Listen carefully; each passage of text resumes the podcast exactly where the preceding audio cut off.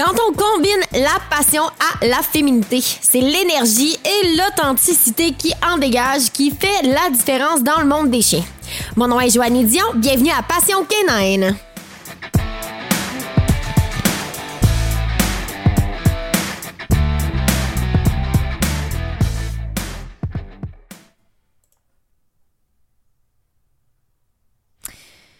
Aujourd'hui, mon émission est bien spéciale parce que je reçois en fait un passionné du domaine animalier. Mais avant de commencer ma présentation, ce que je veux vous parler, c'est c'est quoi l'éthologie? L'éthologie, c'est l'étude scientifique du comportement des espèces animales, y compris l'humain, dans leur milieu naturel ou dans un environnement expérimental par des méthodes scientifiques d'observation et de quantification des comportements animaux. Le pourquoi je vous parle de l'éthologie, c'est qu'aujourd'hui, mon invité, en fait, est passionné de la neuroéthologie, des séquences d'action, de l'éthologie en général et de la biologie. Il a entre autres étudié les comportements sociaux, l'endocrinologie sociale et les patrons moteurs des canidés, dont le loup, le coyote et même le renard roux, depuis maintenant plus de deux décennies.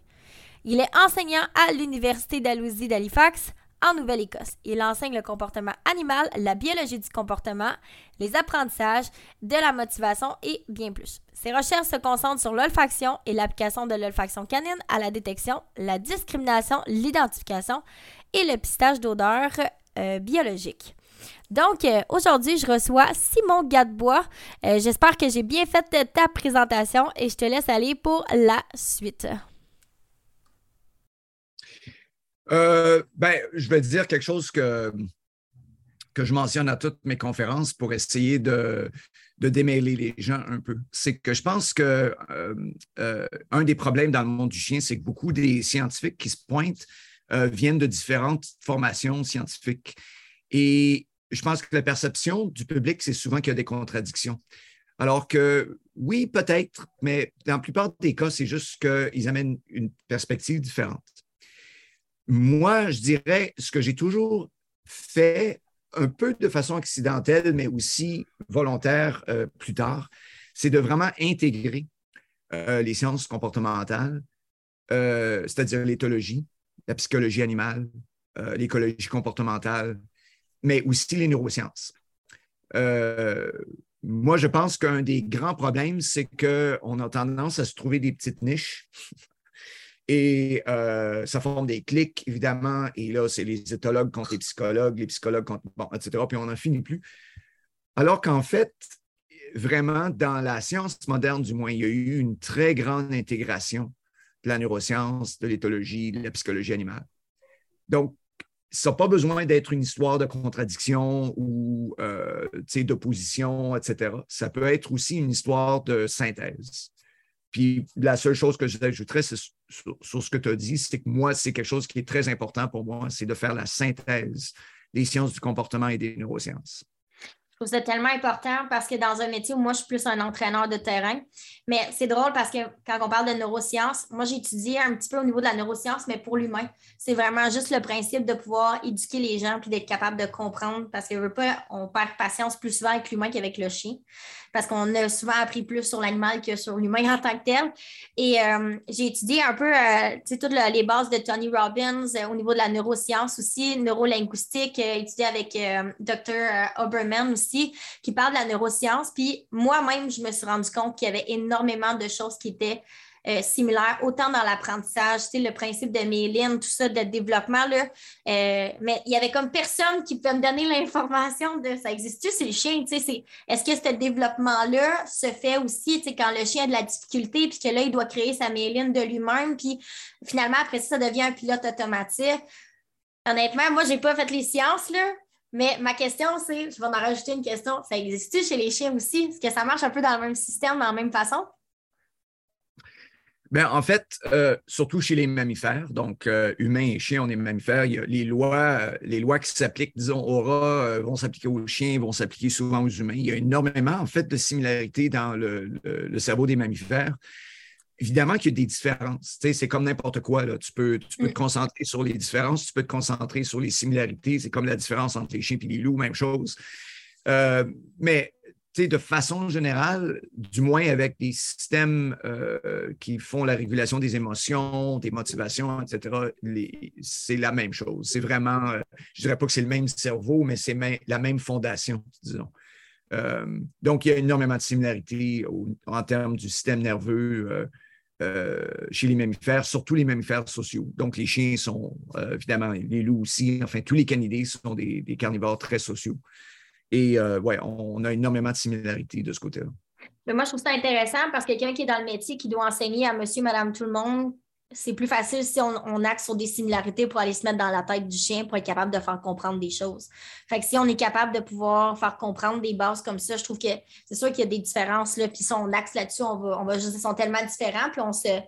Pas qu'on s'enlève de l'équation tout le temps, mais à un moment donné, c'est que ça nous nuit aussi dans l'entraînement. Fait au contraire, moi, je trouvais ça vraiment intéressant d'apporter ça euh, justement dans le domaine canin pour que les gens allument des lumières que, oui, il y a l'anthropomorphisme, qu'on n'arrête pas de parler, puis on parle, on parle, on parle, mais il y a une différence entre faire de l'anthropomorphisme puis de négliger l'animal et de faire plutôt le fait de dire, ah, crime, il y a vraiment des, choses finalement qui sont connexes, on peut se mettre à la place du chien d'une certaine façon. Ben, oui, tu parles d'anthropomorphisme, c'est intéressant parce qu'en fait, maintenant, il y, a, le mouvement un peu contraire en sciences puis en philosophie, euh, philosophie de la biologie, qui est en fait l'idée, ben, si la, le combat contre l'anthropomorphisme en sciences nous a amené à vraiment différencier euh, l'humain de l'animal, euh, on a fait ça pendant très longtemps. Maintenant, c'est le temps de faire le contraire, c'est-à-dire de, prendre la, la perspective ben, en fait, on est très similaires. Et, de voir ça donne quoi en termes du débat, ça, parce que mm. euh, un scientifique va toujours te dire ben, euh, montre-moi les données, montre-moi l'évidence. Ben, l'évidence, en fait, qu'ils sont si différents que nous et que l'anthropomorphisme ne s'applique pas, elle n'est pas là. Donc, euh, ce n'est pas déraisonnable de dire ben, peut-être que c'est une bonne idée de voir ou de, faire la présupposition qu'on est très similaires et partir de là, au lieu de partir de, la prémisse contraire euh, qui voit des, différences immenses. Moi, je suis plutôt du camp qui croit que, bien sûr, il y a des différences du moins au niveau cognitif. Ben euh, euh, les chiens ne sont pas encore allés sur la Lune par eux-mêmes. mais en même temps, au niveau affectif, au niveau des émotions, au niveau des motivations, on est extrêmement similaires. Mais ça, on parle, mettons, de, je ne sais pas si ça se dit en science, mais de l'humain primaire. Tu sais, quand on regarde, plus en comparant un enfant à un chien, parce qu'il y en a qui vont partir des bras encore, mais tu sais, en comparant vraiment les fondations de base de l'humain dans son besoin affectif, puis dans son besoin, ça prend pas quelqu'un, tu sais, on le voit tout de suite, là. même nous, on le voit avec les poppies, on le voit aussi en vieillissant, on voit le chien aussi, son besoin, son besoin euh, son besoin de développer de lui-même de l'expérience, de développer des expériences positives, l'effet que ça a, l'effet négatif par rapport à la situation, les forces de peur qu'on a aussi chez l'humain. Mais je trouve ça, moi, vraiment intéressant, justement, de pouvoir l'évaluer puis de pouvoir le voir. Puis qu'à long terme, on soit capable de juste mieux travailler avec l'animal sans. On dit que le, tu dis que le, chien n'a pas la motivation d'aller sur la lune, c'est peut-être juste qu'on n'a pas la même motivation que le chien. Le, le, chien n'a peut-être pas cette motivation-là. Puis honnêtement, je suis pas si loin, moi, de, du chien. Moi, j'ai aucune motivation à aller chez la Lune. C'est juste de bien filer dans ma vie de tous les jours. Ça me va très bien. fait que c'est peut-être là aussi, à ce moment-là, que c'est plus facile de comprendre. Et là, on va parler comportements sociaux. Il faut, que j'en parle parce qu'il y a une partie qui est vraiment difficile. On, on en parlait un petit peu juste avant. C'est que il y a une partie qui est comme comportementaliste, qui est vraiment basée beaucoup sur conditionner le chien pour tout et pour rien, tout le temps, tout le temps, tout le temps. Moi, je ne suis pas vraiment d'accord avec ça. Je ne viens pas de ce monde-là non plus. Moi, je viens du monde des chevaux. Fait conditionner avec des biscuits, faire de même, c'est, vraiment différent. Euh, puis ça crée des problèmes de comportement aussi euh, chez certains chevaux, là, avec euh, de la nourriture et tout ça. Fait que je me dis, face aux chiens, les comportements sociaux, les comportements affectifs, tout ça, il y, a vraiment plus que le conditionnement. quand on est rendu à flatter le chien puis lui donner de la nourriture pour être capable de le flatter, pour moi, on a comme bypassé une règle de base qui est juste l'aspect de confiance avec l'animal. Bien, regarde, moi, je vais te dire, justement, dans, l'esprit où j'ai intégré parfois accidentellement euh, la psycho avec l'éthologie, neurosciences, etc. Euh, avant que je commence à travailler avec les loups, j'avais surtout travaillé avec les rats en, en, neuropharmacologie, Euh, j'étais vraiment dans les théories de l'apprentissage, learning theory. J'étais, mm-hmm. j'étais peut-être pas un behavioriste ou encore j'étais ce qu'on appelle un, euh, un behavioriste opérationnel, c'est-à-dire que j'étais ouvert au cerveau, évidemment, aux émotions, etc. Donc, pas, pas, un behavioriste au sens strict. Et la première semaine où j'ai travaillé avec les loups, euh, je les observais, puis à un moment donné, j'étais avec la directrice du, centre et j'ai dit en anglais euh, Oh shit, it's all limbic. Euh, autrement dit, oh merde, c'est tout, tout est limbique. Et Quand on dit limbique, excuse-moi, on, va, on, va, pouvoir l'expliquer un peu plus. Ouais. C'est ce que j'allais faire. Ouais. Euh, c'est-à-dire, c'est une référence au système limbique, c'est-à-dire que c'est le système chez les mammifères, d'ailleurs la plupart des vertébrés, euh, qui fait la régulation des émotions. Euh, c'est la partie plus centrale du cerveau, d'une certaine façon. Et en fait, ce que je voyais, c'est que je voyais ces loups-là interagir et il n'y avait rien, mais rien, rien, rien dans les théories behavioristes qui pouvaient expliquer exactement ce qui se passait devant moi. ce qui ce qui était là, en fait, c'était des émotions, euh, raw emotions, on dit en, anglais des émotions pures et dures. Et euh, avec probablement une certaine influence d'apprentissage en termes de savoir que, bon, ben, t'agaces pas Paul le matin avant son café, puis euh, Jenny est toujours frustrée en fin d'après-midi, puis etc. Mais dans, dans ce sens-là, mais sinon, sinon, la plupart du comportement animal des animaux dans le milieu naturel est régulé par, euh, par le cerveau en interaction avec l'environnement de façon mm-hmm. directe. Euh, sans avoir besoin de faire appel à des processus de conditionnement qui soient classiques ou euh, instrumentaux pour expliquer quoi que ce soit. Et donc, ça, c'était en 1992. C'est à ce moment-là que je me suis dit, ouais, OK, euh, là, j'ai besoin de mettre mon behaviorisme de côté. Euh, et pendant les 15 ans où j'ai étudié les loups, euh, je peux dire que c'est très rare que des théories basées sur le conditionnement ont expliqué quoi que ce soit dans les interactions que je voyais entre eux. donc, quand on, quand on expérimente ça là, dans, dans, dans, dans, le vrai monde, je dirais là, euh, la plupart des animaux sauvages ne euh, sont pas contrôlés par un humain au travers du conditionnement. Euh, c'est vraiment une invention humaine, ça, d'une certaine façon, de, la façon avec laquelle on a tellement intégré l'entraînement chez les chiens comme étant quelque chose d'absolument nécessaire et fondamental. Et pas, et pas que c'est qu'il n'y a rien de mm-hmm. mal avec ça. Évidemment, on le fait tous. Je le fais mon labo, tu le fais dans ta journée mm-hmm. de tout. Mais c'est vrai qu'il y a autre chose que ça. Et euh, comme tu le disais, je pense, je ne me rappelle pas si c'était enregistré, ça, mais dans notre petite conversation avant qu'on commence, euh, beaucoup de ce qui se passe avec les, euh, avec les chiens qui ont des problèmes comportementaux, c'est pas vraiment basé sur quelque chose qui a été appris, ou du moins pas nécessairement. Et même si ce l'est, dans certains cas, il y a des, façons d'analyser leur environnement, de changer cet environnement-là avant même que tu aies besoin de faire de la modification du comportement.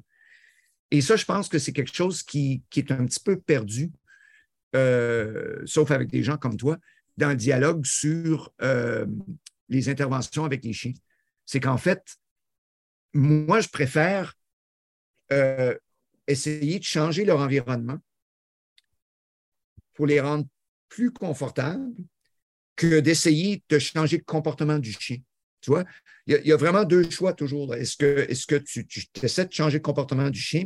Finalement, tu lui dis, tu as tort, euh, tu devrais être capable de composer avec cette situation-là.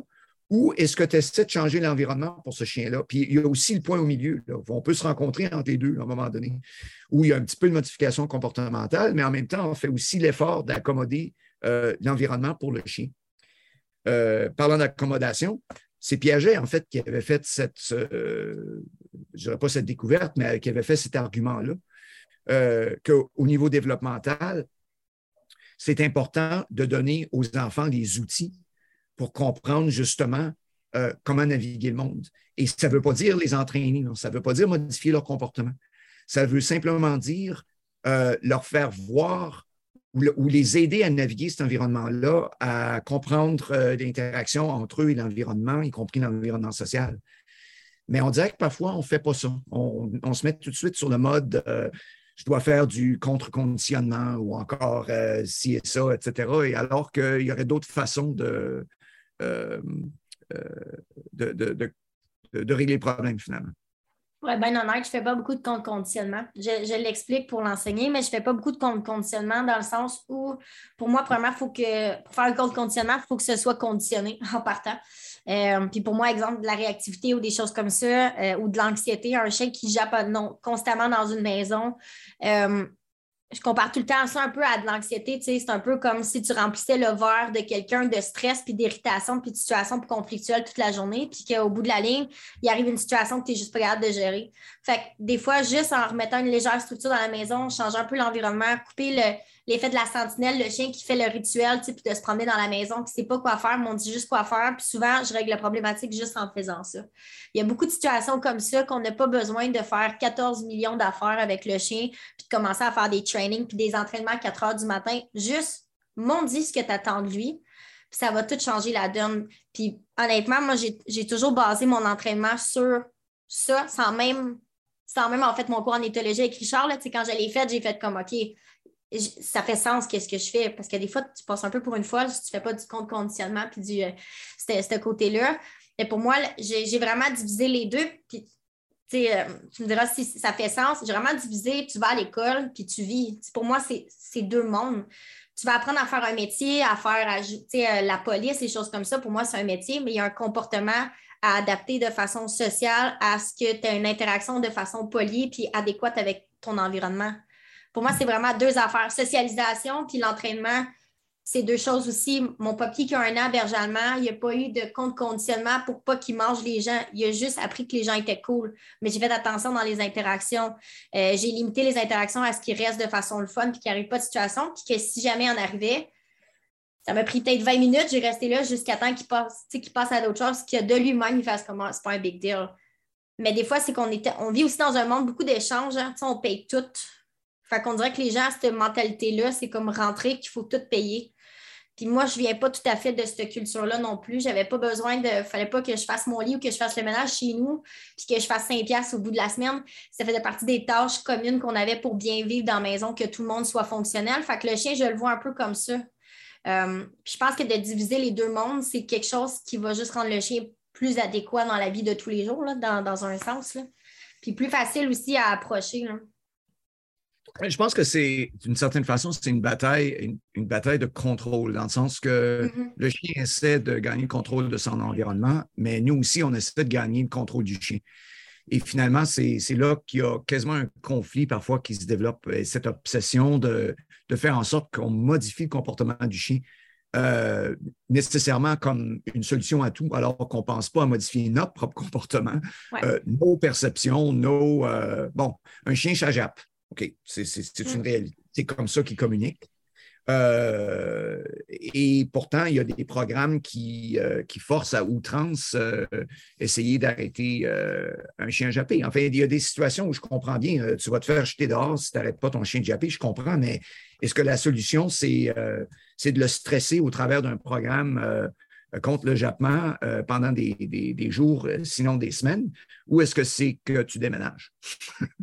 je veux dire, c'est. Ouais, non, effectivement. Ça, Je veux dire, il, faut être raisonnable parfois. Je pense qu'on a des attentes envers nos chiens qui sont parfois pas très, très réalistes et qui sont très égocentriques en termes, en termes humains. Quoi. On, on, pense à nous, on pense à nos, euh, nos buts, nos désirs, euh, nos situations et on n'examine pas vraiment c'est quoi les, besoins du chien finalement.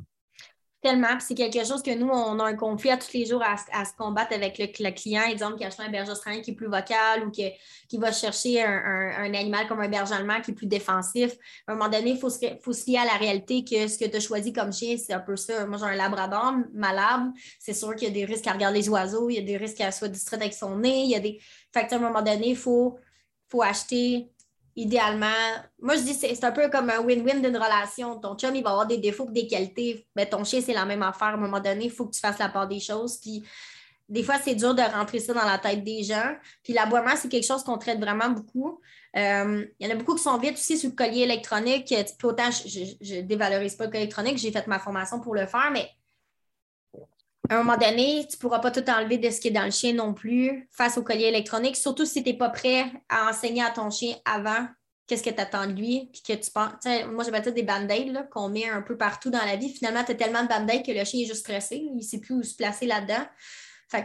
En tout cas, mais je pense que c'est une bonne situation. Et là, en tout cas, tu as nommé quelque chose qui vient m'intéresser, le contrôle de l'environnement.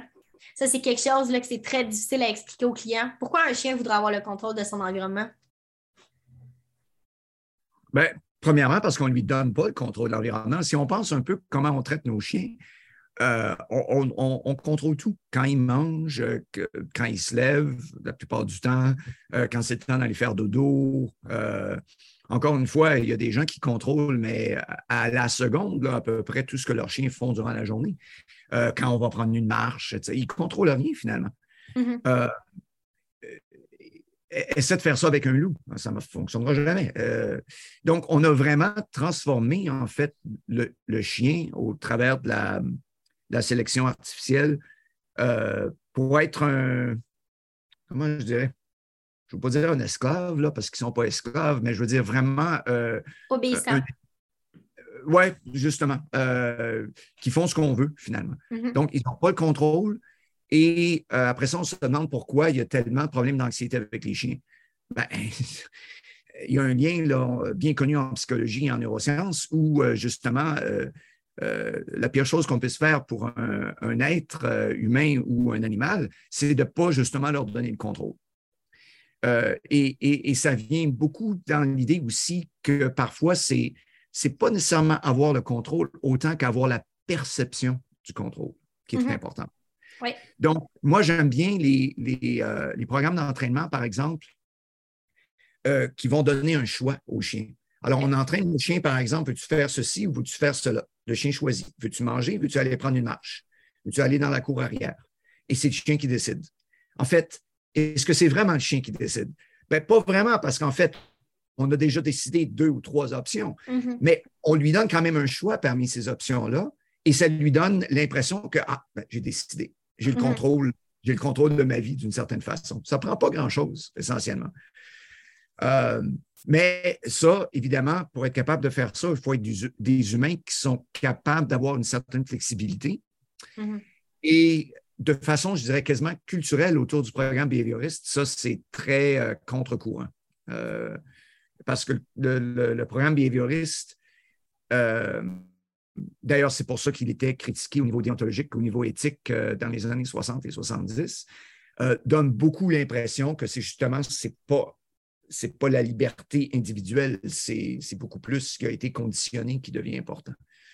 Euh, en tout cas, là, on rentre en philosophie, mais l'idée, c'est que euh, moi, je préfère plutôt me servir des, outils du conditionnement classique et opérant euh, pour justement donner aux chiens un petit peu plus ce sens qu'ils ont le contrôle finalement. Beaucoup d'entraîneurs au Québec penserait probablement que je ne suis pas un très bon entraîneur parce que je n'ai pas un chien qui obéit là, euh, à la seconde près, mm-hmm. euh, etc. Et euh, ouais, non, c'est correct. aucun de mes chiens n'a jamais été entraîné de cette façon-là.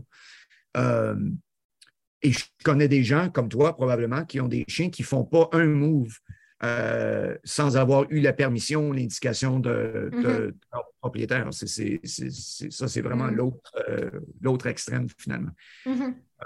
Mais oui, et le contrôle et la perception du contrôle, c'est fondamental chez l'humain, en tout cas pour euh, l'anxiété, mais la dépression aussi. Ce qu'on appelle en anglais le euh, learn helplessness. Euh, en français, c'est la. helplessness, ouais, le. Voyons, j'oublie toujours le terme français. Là. Moi aussi, je l'oublie tout le temps. Voyons, le. ça va me revenir. parlons d'autre chose, puis ça va me revenir. Mais c'est quelque chose acquise. Et, ça, c'est justement, c'est toute une question de. Euh, L'impuissance acquise. Impuissance acquise, voilà, c'est ça, merci. Euh, oui, donc je pense que l'écologie, d'une certaine façon, du chien, c'est qu'en fait, on leur a enlevé beaucoup du contrôle sur leur vie.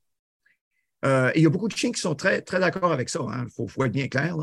euh, beaucoup de races, beaucoup d'individus où euh, ils sont bien, bien contents d'être à ton service, de, prendre toutes les cues, tous les, tous les indices sur quoi faire et quand le faire, et ils sont très, très, très confortables avec ça. Mais certaines races certains chiens, c'est une autre histoire, évidemment. Est-ce qu'on est capable de cerner des races? Moi, j'en ai déjà plusieurs en tête. Là. Border Collie, c'est des chiens qu'il faut qu'ils prendre leurs décisions par eux-mêmes. Euh, certains bergers allemands aussi, avec beaucoup de tempérament, beaucoup de caractère. Et j'en ai quand même plusieurs aussi, là, comme ça. Certains Doberman aussi, je peux voir. Les chiens qui sont, ont tendance à être plus seuls, hein. à prendre des décisions seuls dans leur génétique. Là. Je veux dire, euh, Jack Russell, ben, il y a les chiens nordiques, évidemment, les, mm les malamutes, euh, aussi les chiens de gardiens de troupeaux, là, comme les, les, euh, les Pyrénées, etc. C'est des chiens, en fait, qui, quand tu regardes, en fait, du moins les, programmes d'élevage euh, originaux, c'était pour créer des chiens très, très indépendants, justement. C'était nécessaire à cause du travail qu'ils faisaient d'être indépendants. Puis on a amené ça, on a amené ces chiens-là dans nos salons. Puis on, s'attend à ce qu'il soit euh, comme un petit caniche, quoi. Alors que, tu sais, l'esprit d'un Sibérien, je m'excuse, mais c'est pas de, c'est pas d'être un caniche, c'est pas d'être dans la maison en tout bout de champ, c'est, d'être dehors, faire des trous, euh, s'évader, euh, mm-hmm. etc. Je veux dire. Donc, je pense que parfois, la culture humaine a évolué, évidemment, comme elle, se doit, mais les, chiens n'ont pas eu le temps de.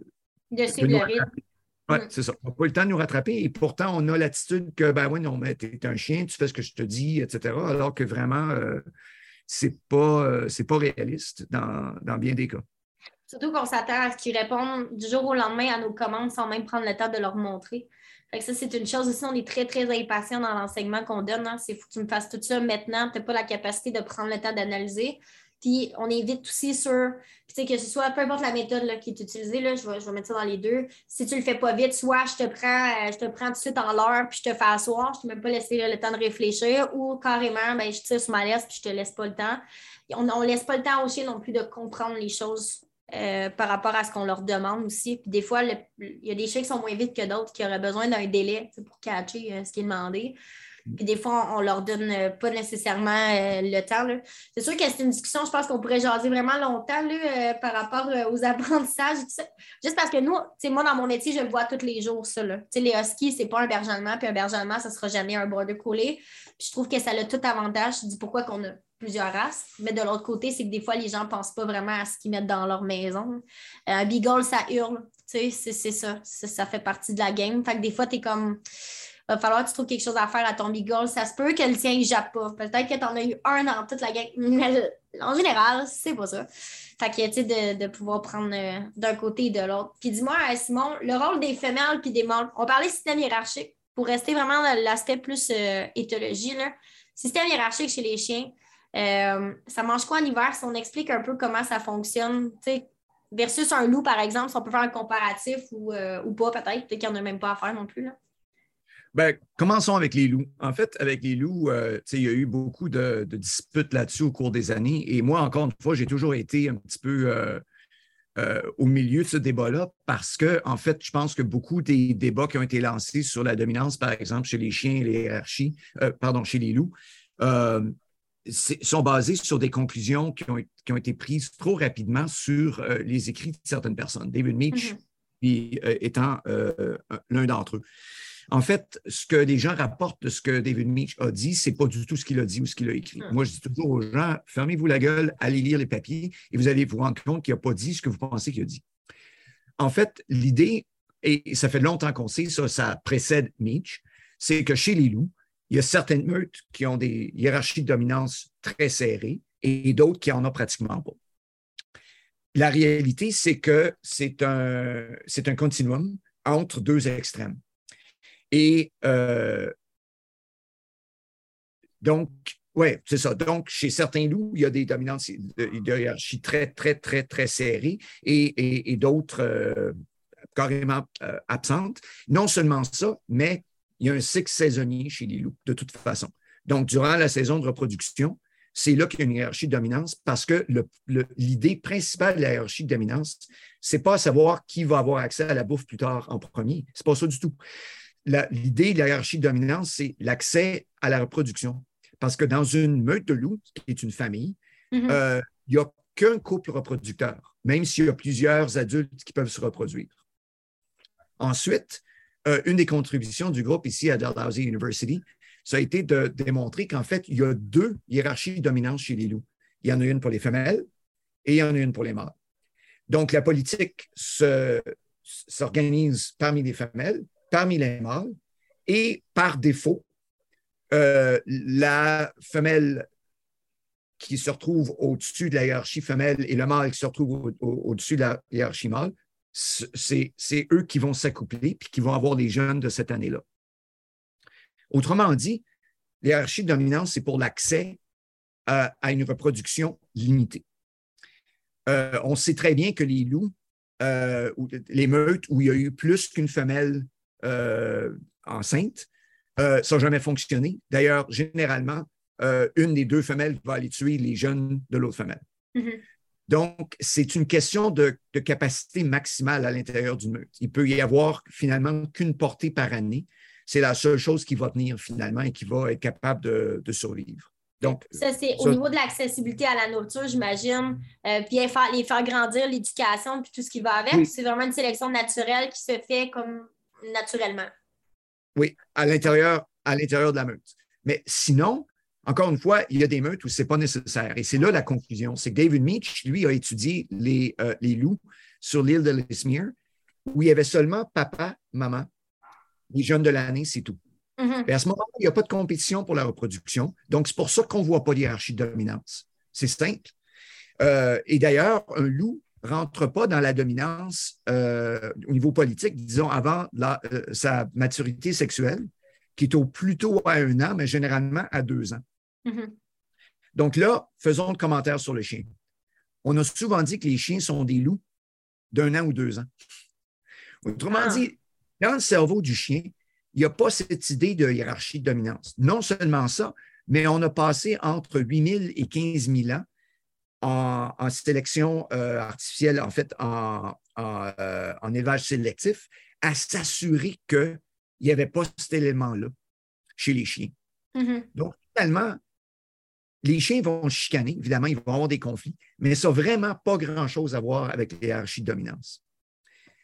Et non seulement ça, mais euh, en plus, dans le processus de la domestication, on a fait quelque chose d'assez bizarre, c'est qu'on a rendu les mâles euh, dominants, ou du moins, on les a, on- on les a moins rendus soumis. Mhm. C'est plutôt ça. Alors que les femelles euh, Ah. sont beaucoup plus soumises de façon générale. Ouais. Donc, les loups, on ne voit pas ça, cette différence-là. Ça, c'est un mythe. Les, les femelles sont aussi agressives que les mâles entre elles. euh, ça, c'est sûr.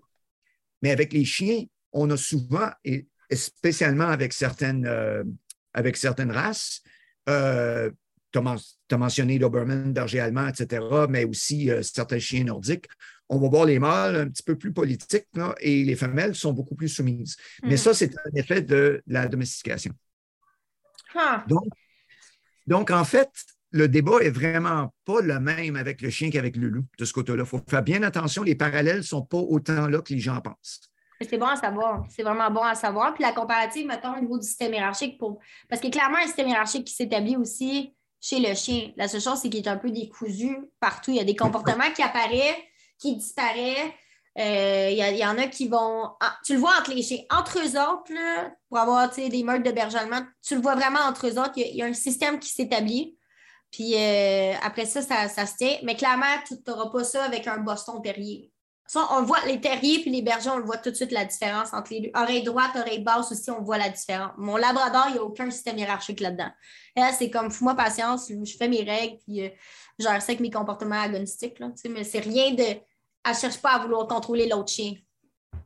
Euh, exactement. Et le terme que tu as utilisé, c'est très décousu. Là, en fait, tu as bien raison parce qu'on le sait maintenant à partir d'études qui ont été faites euh, beaucoup en Europe, en Afrique du Nord euh, et ailleurs, que lorsqu'on regarde des chiens qui sont retournés à l'état sauvage, ils vont former quelque chose qui ressemble à une hiérarchie de dominance, mais ce n'est pas du tout comme chez les loups.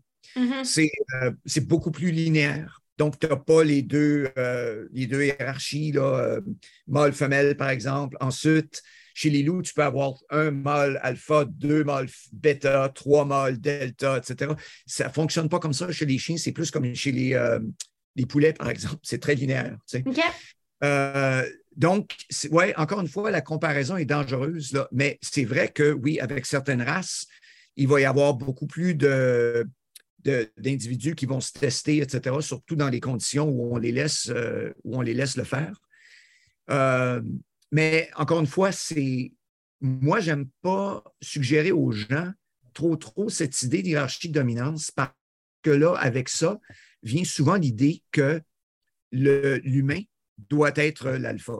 Puis là, on rentre évidemment dans des, des idées poussé par César Milan, par exemple, et d'autres, mhm. que l'humain doit dominer le chien et toute cette cochonnerie-là. Là, on n'en finit pas parce que c'est un peu, d'ailleurs, ce qui a donné euh, naissance euh, aux, méthodes dures euh, mhm. de l'entraînement du chien. Accoucher le chien par terre, brusquer l'animal, position de soumission et alouette, qu'on voit beaucoup moins maintenant, puis que c'est correct qu'on les voit moins. Mais bien honnêtement, on les voit encore. C'est juste on n'en parle plus. Mais c'est encore le réflexe. Mm. On les, on les voit encore, en fait, elles, sont très présentes, à mon avis. C'est juste que les gens qui le font sont beaucoup moins sur les, euh, les, réseaux, euh, les réseaux sociaux. Mm-hmm. Euh, je ne suis pas sûr qu'on a fait autant de progrès qu'on le pense. Parce que sur les réseaux sociaux, tu vas retrouver énormément de gens qui font du positif. et les gens qui n'en font pas ont appris très vite à se taire et à, à le faire de façon quasiment underground, en fait. Mais c'est fou, les gens qui croient que César Milan, c'est encore la façon de, fonctionner. Euh, pour être bien honnête, euh, parce qu'il a quand même pris une, approche un peu éthologique à l'entraînement du chien, c'est, euh, il y a certains bons éléments dans, ce qu'il a mis de, de l'avant, mais en même temps, encore une fois, l'idée que l'humain doit être l'alpha, là, ça, il faut faire bien attention avec ça parce que je pense qu'on crée plus de problèmes avec cette approche-là y compris des problèmes d'anxiété. Et ça revient à la question du contrôle, encore une fois.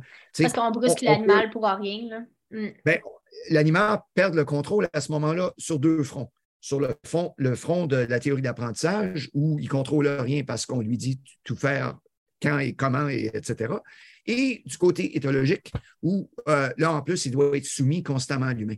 Donc, mm-hmm. on crée vraiment des situations impossibles pour ces animaux-là où euh, ils n'ont finalement absolument aucun contrôle, que ce soit euh, à cause de l'influence éthologique euh, des hiérarchies de dominance ou l'influence du behaviorisme avec l'entraînement à outrance. Mm-hmm.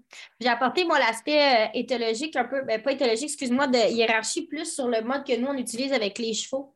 dans une, dans une, une herd, dans un troupeau, oui, troupeau. Aussi mon anglais, mon français. Euh, dans un troupeau de chevaux, on voit vraiment les rôles s'établir à une façon de survie et non pas dans une façon à vouloir dominer tout et avoir la nourriture. C'est vraiment des rôles que l'animal va jouer pour pouvoir, un peu comme si chacun avait sa job pour maintenir la survie. Euh, puis en ayant plus été avec les chevaux au niveau justement éthologie avec les chevaux, je me suis assise et j'ai regardé au niveau des chiens, voir s'il n'y avait pas quelque chose de similaire. Puis on voit beaucoup des chiens faire de la sentinelle, commencer à japper à tout puis à rien. On voit des chiens euh, commencer à faire une grosse garde euh, au niveau des portes, je pense, berger allemand, des chiens qui vont se donner ce travail-là par initiative parce qu'on lui a jamais dit qu'il n'avait pas le droit de le faire finalement, euh, en l'ignorant. Puis à ce moment-là, le chien développe des comportements par rapport à ça. Puis fait que moi, le système hiérarchique est beaucoup plus basé sur le fait d'aller chercher un rôle qui maintient la survie de l'animal, beaucoup plus que sur un rôle de système hiérarchique de tu te dois de m'écouter maintenant, comme je te dis, comme je te fais, comme quitte à ce que tu vas en manger une. Euh, tu sais, le, est vraiment plus basé là-dessus que sur le reste. Honnêtement, on a quand même du succès en l'amenant comme ça avec le, le, free, là. mais euh, quand même. Ben, en fait, ça, c'est la théorie alternative ou le, euh, qui, avait été poussée par Fentress, euh, mon superviseur de thèse, mais aussi, euh, d'une certaine façon, c'est ce que David Meach dit, c'est ce qu'on appelle la théorie du rôle, role theory. Mm-hmm. Et c'est une théorie qui insiste plutôt sur justement le rôle de chaque animal dans un groupe, au lieu d'être une question de euh, de rang, tu sais, euh, est-ce que mm-hmm. je suis alpha, bêta, etc. Donc, le role theory ou la théorie du rôle, ce qu'elle va dire finalement, c'est que ben, chez le loup, par exemple, le mâle alpha et la femelle alpha, en fait, on n'utilise plus ces termes-là, on va dire ce sont les reproducteurs. C'est eux mm-hmm. qui se reproduisent, c'est tout. Et euh, chaque animal dans un groupe a un certain rôle qui est fluide, parfois très, très fluide, justement. Et ça, d'ailleurs, cette théorie-là est née avec les humains. En fait, ça vient de la psychologie sociale, mais a été appliquée aussi beaucoup en anthropologie, euh, en fait, en primatologie, avec les primates, les singes. Mhm. Où on voit souvent à l'intérieur d'un groupe, justement, des rôles bien particuliers qui sont basés aussi souvent sur le sexe, sur l'âge, euh, sur euh, l'expérience. les femelles, d'ailleurs, ont souvent des rôles assez élevés si elles ont eu plusieurs portées, par exemple, etc., etc. Donc, c'est une théorie intéressante. Et d'ailleurs, c'est une théorie, à mon avis, qui revient un peu sur cette question du contrôle dont on parlait plus tôt. Mhm. Euh, si on accepte que le chien a un rôle particulier, lui a son rôle, moi j'ai mon rôle, c'est un tout autre euh, discours à ce moment-là, tu vois? Exact. Ouais. Non, ça fait vraiment sens. Puis euh, au, niveau, au niveau de l'affection, un sujet que je veux toucher là, parce qu'on s'entend que euh, nous, ce qu'on a vu, c'est que euh, peut-être que la façon dont on l'explique n'est pas la bonne, mais que plus le chien a de l'attention, de l'affection, puis à un moment donné, il devient en demander, puis il devient d'être demandant, puis dépendant. Ça vient de où, ça? Puis à la limite, mettons qu'on fait un comparatif avec les loups, je ne peux pas croire que tu peux rentrer dans une mode comme ça puis obtenir l'affection de tout le monde euh, en une fraction de seconde. Il doit avoir une raison du pourquoi de l'affection aussi. Autre que, ben, et le toilettage, par exemple. Oui, ben chez les loups, en plus, de toute façon, euh, autant ça peut être harmonieux à l'intérieur d'une meute, puis encore une fois, pas toujours. Euh, autant c'est jamais harmonieux entre meutes. Euh, un loup qui essaie de rentrer dans une nouvelle meute va généralement se faire massacrer. Les loups, il faut quand même le mettre en perspective. Ce n'est pas des anges. Mm-hmm. ils, survivent comme n'importe quel autre carnivore du mieux qu'ils peuvent avec la compétition autour d'eux. Mais cela dit, en fait, ce dont tu parles, là, ça revient beaucoup dans quelque chose qui m'intéresse beaucoup, c'est les neurosciences sociales ou affectives. Mm-hmm. Et c'est l'idée que euh, pendant trop longtemps, en éthologie et en psychologie animale, on s'est concentré beaucoup sur les conflits et non pas en fait sur la résolution de conflits, sur, euh, sur l'affection, sur les amitiés, etc. Et ça a commencé ça tranquillement dans les années 90. Et depuis ce temps-là, maintenant, c'est vraiment ce que beaucoup de gens font, en fait. On fait beaucoup moins de travaux sur les comportements agonistiques, agression, soumission. On fait de plus en plus de, recherches, en fait, sur justement, au, contraire, des comportements euh, d'amitié, disons, au, minimum. Mm-hmm. Et la question de l'affection est intéressante parce que on, si on prend le temps, on va en voir beaucoup chez les chiens, entre chiens d'ailleurs, euh, avec les humains parce que c'est fondamental à toutes les espèces sociales. On revient au système limbique, justement, dans le cerveau, qui fait la régulation, justement, de ces émotions-là. Et c'est rattaché aussi à un, neurotransmetteur euh, qu'on appelle les endorphines, euh, qui sont responsables euh, pour bien des trucs, en fait, dans nos vies. Lorsqu'on mange, on produit des endorphines. Lorsqu'on a, euh, lorsqu'on a euh, du sexe, on produit euh, des endorphines. Lorsqu'on se donne un, câlin, on produit des endorphines. lorsqu'on est avec des amis qu'on aime beaucoup ou qu'on n'a pas vu depuis longtemps, on produit des endorphines. En fait, les endorphines, c'est un peu notre morphine, littéralement. D'ailleurs, au niveau chimique, c'est très proche de la morphine comme, comme, structure, comme structure chimique. Et c'est fondamental à se sentir bien, finalement. Euh, ça contrôle la douleur aussi en plus. C'est un, à côté important du rôle des endorphines. Donc, euh, pour revenir un petit peu à, la question vraiment rapidement de, la dominance et tout ça, moi, je dis toujours aux gens qui ont une main forte avec leur chien, pourquoi vous faites ça? Parce que vraiment, fondamentalement, moi, je vois un chien plus comme un compagnon. Et je ne veux pas pousser ça trop, trop loin, mais j'aime mieux traiter mes chiens comme je traite mes enfants euh, que comme un étranger ou un, soumis, euh, mm-hmm. comme un subalterne finalement. Exact. Parce que je pense que la relation qu'on a avec nos chiens va définir beaucoup justement euh, à peu près tout, en fait, dans notre vie avec ces chiens-là, que ce soit un chien de travail ou que ce soit un animal familier. Et moi, j'ai scandalisé des gens euh, parfois dans le passé parce que je donne énormément d'affection à mes chiens. Et je les laisse me donner beaucoup d'affection aussi parce que je sais que c'est fondamental au ciment qui crée cette, euh, ce lien-là entre nous. Et si on a une relation comme ça avec nos chiens, on peut vraiment bâtir beaucoup là-dessus. Mm-hmm. Euh, et en fait, c'est un peu une transaction je te donne des endorphines, tu me donnes des endorphines, etc. En fait, on ne se donne pas des endorphines, évidemment, mais on sait. C'est ça, il y, a un, moment X que, veux, veux pas, tu apportes quelque chose à un, puis tu apportes quelque chose à l'autre. Par contre, là, moi, c'est sûr que les cloches qui m'allument pour avoir faire de l'entraînement, on peut mettre un chien dans l'addiction à la dopamine. Est-ce qu'on ne pourrait pas avoir un chien qui fait une addiction à l'endorphine, puis à ce moment-là, il quémande cette attention-là constamment? En fait, c'est très rare. Même l'addiction à la dopamine. moi, j'ai, euh, quand j'ai commencé à parler de dopamine dans le monde du chien il y a 15 ans, 20 ans, je ne sais mm-hmm. plus, là, je ne m'attendais pas à ce que ça devienne ce que c'est devenu maintenant. Là, et c'est devenu euh, un focus sur les pathologies. Moi, je ne parle jamais des pathologies, ce n'est pas ça le problème. Il y en a mm-hmm. très peu de pathologies au niveau de l'addiction à dopamine. Euh, c'est très rare, mais ça va arriver. Et il y a certains individus, certaines races, encore une fois, qui sont plus prônes à ça.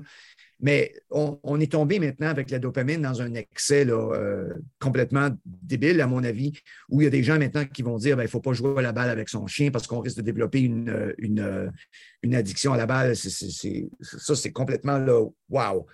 Euh, j'ai eu beaucoup de border collie dans ma vie. Je n'ai jamais vu d'addiction à la balle. En fait, des obsessions un peu, oui, mais rien qui n'était pas gestionnable finalement.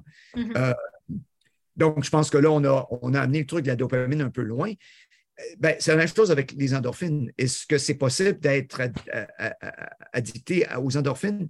En principe, non. Dans les deux cas, là, on parle de micro, micro, micro production mm-hmm. de dopamine. C'est pas comme si on donnait pour la dopamine de la cocaïne. Et avec les endorphines, c'est pas comme si on donnait une shot de morphine non plus. Il y a vraiment un, monde immense entre les deux. Et je pense que même certains vétérinaires se sont perdus dans ce débat-là en disant ben oui, mais ça peut créer des addictions, sauf que en principe, c'est pratiquement pas possible.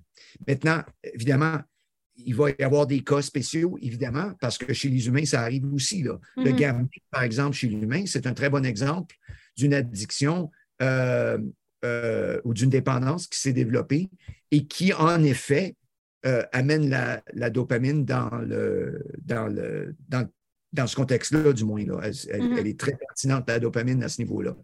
Mais il ne faut pas s'empêcher de faire certaines activités ou donner de l'affection à nos chiens parce qu'on croit que peut-être qu'ils vont développer une pathologie.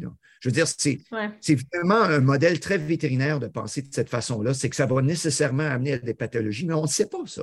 Tant qu'on ne l'a pas essayé, on ne sait pas. Et dans la majorité des cas, ça ne sera pas le cas. Non. Nous, on encourage à jouer. Nous, on a ben, régler ça. Mais des règles, par exemple, parce qu'un jeu, ça peut vite dégénérer. Oui, absolument. Mais, mm. mais, mais en fait, parce qu'en en fait, si, vous, si on veut pousser l'idée, par exemple, la dopamine est addictive, euh, moi, moi, je peux facilement dire qu'à ce moment-là, ben, le meilleur exemple de ça, ce serait l'entraînement. Parce que l'apprentissage dans le cerveau, ça fonctionne basé sur la dopamine. Donc, l'argument, on peut le pousser en disant, ben, oubliez la baballe, puis les problèmes de baballe, puis de jouer à la balle. En fait, dès que vous entraînez votre chien, vous le mettez à risque de devenir euh, dépendant de l'entraînement. C'est ridicule comme idée. C'est pour ça que moi, je, je, sais que je suis un peu responsable de, de, tout le discours autour de la dopamine, mais en même temps, je, me bats depuis 3-4 ans sur cette idée qu'il y a des risques à rattacher à ça qui sont, comment je dirais, euh, significatifs. Je pense que oui, dans certains cas, certains chiens vont devenir euh, addictifs de la balle ou de l'entraînement, ou encore une fois de notre affection, etc. Mais honnêtement, euh, il ne faut, pas devenir fou avec ça non plus. Puis des fois, j'imagine c'est parce qu'ils n'en ont pas. Puis quand ils en ont un petit peu, ils veulent en avoir juste plus. Le côté opportuniste de l'animal aussi, à un moment donné, là-dedans aussi, qui va vouloir en plus. Mais, justement, mais ça, c'est notre faute aussi. Moi, quand j'utilise le jeu avec les chiens pour, pour euh, l'entraînement comme renforcement, euh, je dis toujours aux gens, le renforcement, euh, comme le jeu comme renforcement, c'est un peu risqué. Mais il faut justement arriver avec des règles. Et hmm. la règle, c'est OK, j'ai le Kong, je le lance une fois, tu me l'amènes, je le remets dans les poches. Tu veux avoir le Kong de nouveau, on, va, retourne au travail. Mm-hmm. Je pense que les, chiens qui deviennent euh, dépendants de la balle, c'est des chiens qui ont eu des propriétaires qui euh, lançaient la balle pendant des heures. il n'arrête pas, hein, il le ferait pendant des heures, puis à un moment donné, ben, le chien, il veut continuer à le faire pendant des heures. Mais oui, mais c'est toi qui as créé ce problème-là, évidemment. euh, il faut être raisonnable. Il faut avoir, comme tu dis, il faut avoir un, créneau, il faut avoir des règles. Euh, jouer à la balle, on fait une, une petite session, mais on s'entend après 10 minutes, on a fini. Euh, parce que c'est sûr, on peut tomber dans l'excès avec à peu près n'importe quel mm-hmm. comportement ou n'importe quelle pratique, même avec l'entraînement. On peut faire de l'entraînement à outrance. J'en ai parlé souvent dans les conférences de ça aussi. cette idée que euh, l'entraînement positif, c'est toujours, euh, c'est toujours positif. Non, il y a moyen de faire de l'entraînement positif qui est extrêmement stressant pour un chien, surtout s'il ne comprend pas exactement ce qu'on essaie de faire. Donc, encore une fois, ah c'est une question de ne pas voir tout en noir et blanc. Je trouve ça vraiment intéressant parce que d'un autre point de vue aussi, puis avec ce qu'on a jasé depuis le départ, considérant qu'on a un maître qui est super occupé, qui va partout, qui travaille, qui fait toutes ces choses, ça se peut que le chien tombe dans l'addiction à la balle, puis ils veulent juste parce que là, premièrement, c'est la seule place où il y a du contrôle. Puis deuxièmement, ça se peut aussi juste parce que c'est le seul moment où est-ce qu'il y a une attention avec toi. Donc, il va mettre énormément d'énergie dans ce moment-là pour que jamais que ça arrête. Fait que, tu sais, ça, peut, ça peut être aussi ce niveau-là. Là. Mais là, tu as mis le doigt dessus, là. Là, à ce moment-là, ce n'est pas la babale le problème, autant que le chien a découvert que c'est un moment privilégié avec, le, avec, euh, mm-hmm. mon compagnon humain. Et euh, là, à ce moment-là, c'est encore une fois, ce n'est pas la balle le problème. C'est que mm-hmm. la personne a, créé une situation où le chien dit Mais c'est toute cette situation-là qui, me renforce. Je passe du temps avec toi et puis euh, j'ai le contrôle de la situation, comme tu dis. Et là, ça indique que ce n'est pas la balle le problème. C'est la relation entre ce chien-là et son mhm. humain problème. Et là, ça, c'est la faute de l'humain à ce moment-là. Puis euh, pour avoir fait l'erreur moi-même, moi, j'ai le labrador qui a vraiment énormément d'énergie, beaucoup de drive aussi, de balles, euh, on peut dire crazy. Mais la façon que je l'ai c'est de la rentrer dans la maison, simplement. sais, les gens me demandent qu'est-ce que j'ai fait. Je l'ai rentré dans la maison, puis j'ai fait passer du temps avec moi, simplement, juste d'être avec moi. De pas, euh, on relaxe, des fois, on fait rien. Puis euh, de juste pour une proximité, ça réglait déjà beaucoup de situations. je crois qu'elle a encore autant de plaisir à, jouer à balle, puis ça n'a jamais changé. Mais au moins, elle est capable d'être relaxe, d'être couchée euh, sur une cage, puis de plus être dans le, le, le, boost de tout le chercher quelque chose.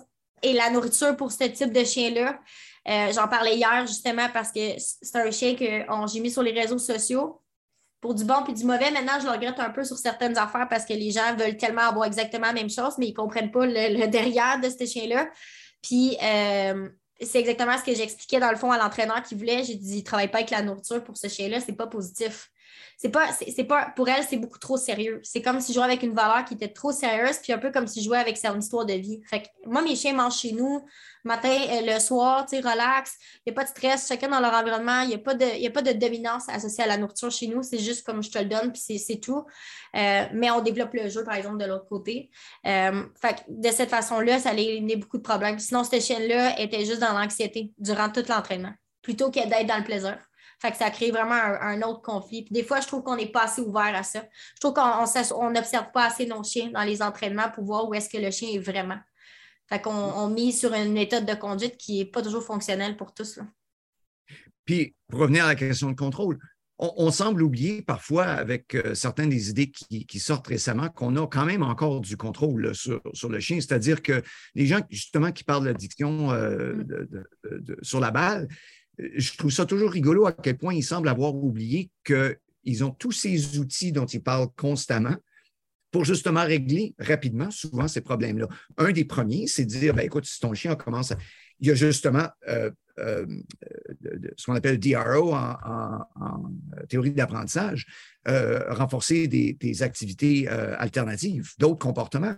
Alors, comme tu disais, c'est ça, appelle le chien à l'intérieur pour, pour avoir son souper ou pour avoir juste un petit lunch ou peu importe, va, va prendre une marche avec. Mais je veux dire, il y a tellement de choses faciles pour décrocher un chien d'une activité euh, dans laquelle il s'est lancé un petit peu trop fort.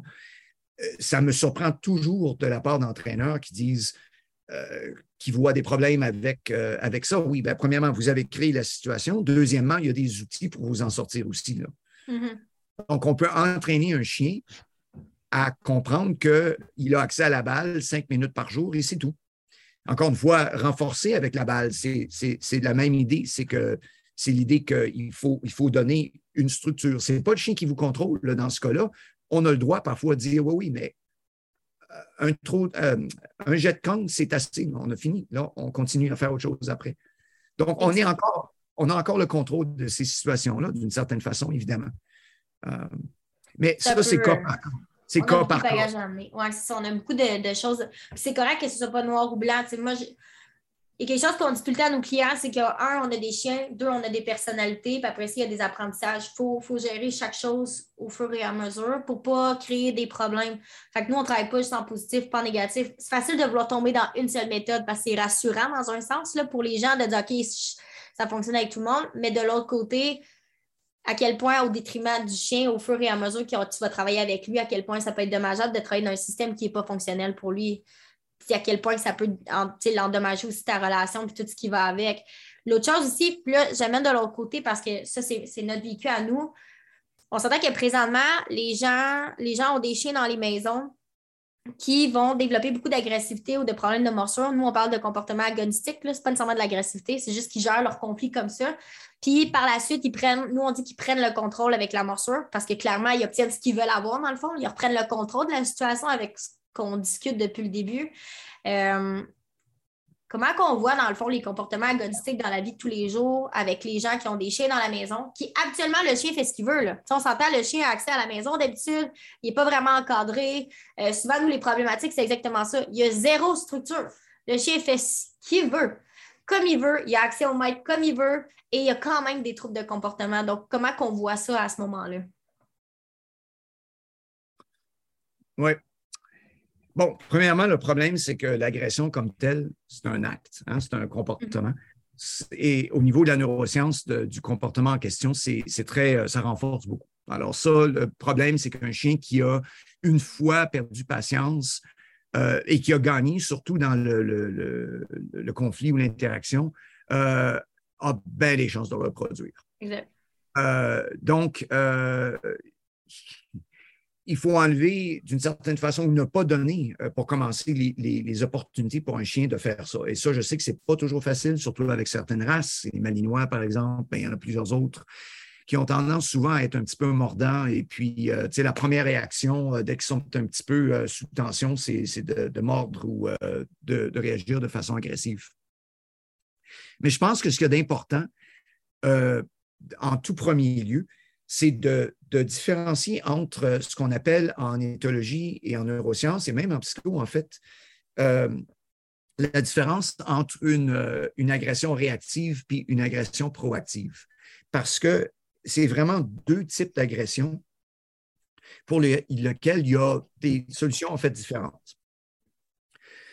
Une agression réactive, c'est une où l'animal se sent, euh, se sent visé finalement il sent qu'il y a de quoi qui, a été dirigé contre lui qui n'aurait pas dû l'être. Il y a souvent de la frustration. Euh, le, chien peut être fâché, il peut avoir de la peur ou de l'anxiété. C'est une agression très, très impulsive. Euh, c'est généralement en réaction à une provocation, au moins perçue. Pas mm-hmm. nécessairement euh, là, mais peut être juste perçue. Hélas, il y a beaucoup de bergers allemands qui, qui ont ce genre d'agression-là. Euh, Lawrence, d'ailleurs, les appelait les Angstbiter. Euh, Angstbiter, ça veut simplement dire les, les, mordeurs euh, anxieux. Mm-hmm. et ça, c'est pas facile et il faut surtout pas régler ces cas-là avec une main plus ferme. C'est exactement le contraire. en fait, le compte conditionnement va souvent fonctionner dans ce cas-là. Il faut changer la situation, il faut relaxer le chien. il faut essayer de leur faire euh, croire que la situation n'est pas aussi stressante qu'elle est finalement. Mm-hmm. Ensuite, l'autre type d'agression, c'est l'agression proactive. Et celle-là, c'est seulement, c'est justement celle qui est extrêmement renforçatrice parce que généralement, il n'y a pas de provocation et le chien va l'utiliser pour arriver à un certain but. Euh, donc, il n'y a pas nécessairement de, de, le chien n'est pas nécessairement fâché, il n'y a pas nécessairement de, rage. C'est très planifié, en fait, et c'est vraiment centré sur euh, l'aspect instrumental d'une certaine façon, c'est-à-dire le but. Euh, et là, il y a une autre façon de, gérer ça. Euh, et ça, ça dépend énormément du contexte. C'est un contexte social, quel chien est présent exactement. et encore une fois, parce que ce n'est pas euh, autant euh, ben, une agression réactive, le conditionnement ici ne va pas nécessairement fonctionner très bien. euh, il faut vraiment donner des, des, buts et des comportements alternatifs pour se sortir de ce genre d'agression-là. Mm-hmm. Ben, encore une fois, ça dépend tellement du contexte parce que ta question était assez. vague. Hein? non, pas vague, mais il y avait beaucoup de choses dans ta question, en fait. Exact. Mais je pense que c'est un des problèmes qu'on a, c'est qu'on n'analyse pas souvent assez quelle est la cause fondamentale de l'agression qu'on a. Et la première question, c'est est-ce que c'est réactif ou c'est proactif? Je mm-hmm. pense que c'est très important de, démêler ces deux, ces deux-là avant de développer un plan d'action. Puis nous, ce qu'on voit aussi beaucoup, c'est euh, au niveau, dans le fond, puis là, si on parle des morsures, c'est on voit un pic de stress au début lorsque la première morsure se fait, mais par la suite, le stress diminue, puis on fait juste, il fait juste interagir de cette façon-là, comme une habitude, dans le fond. Euh, fait un peu comme dans n'importe quoi, une habitude, c'est dur à défaire.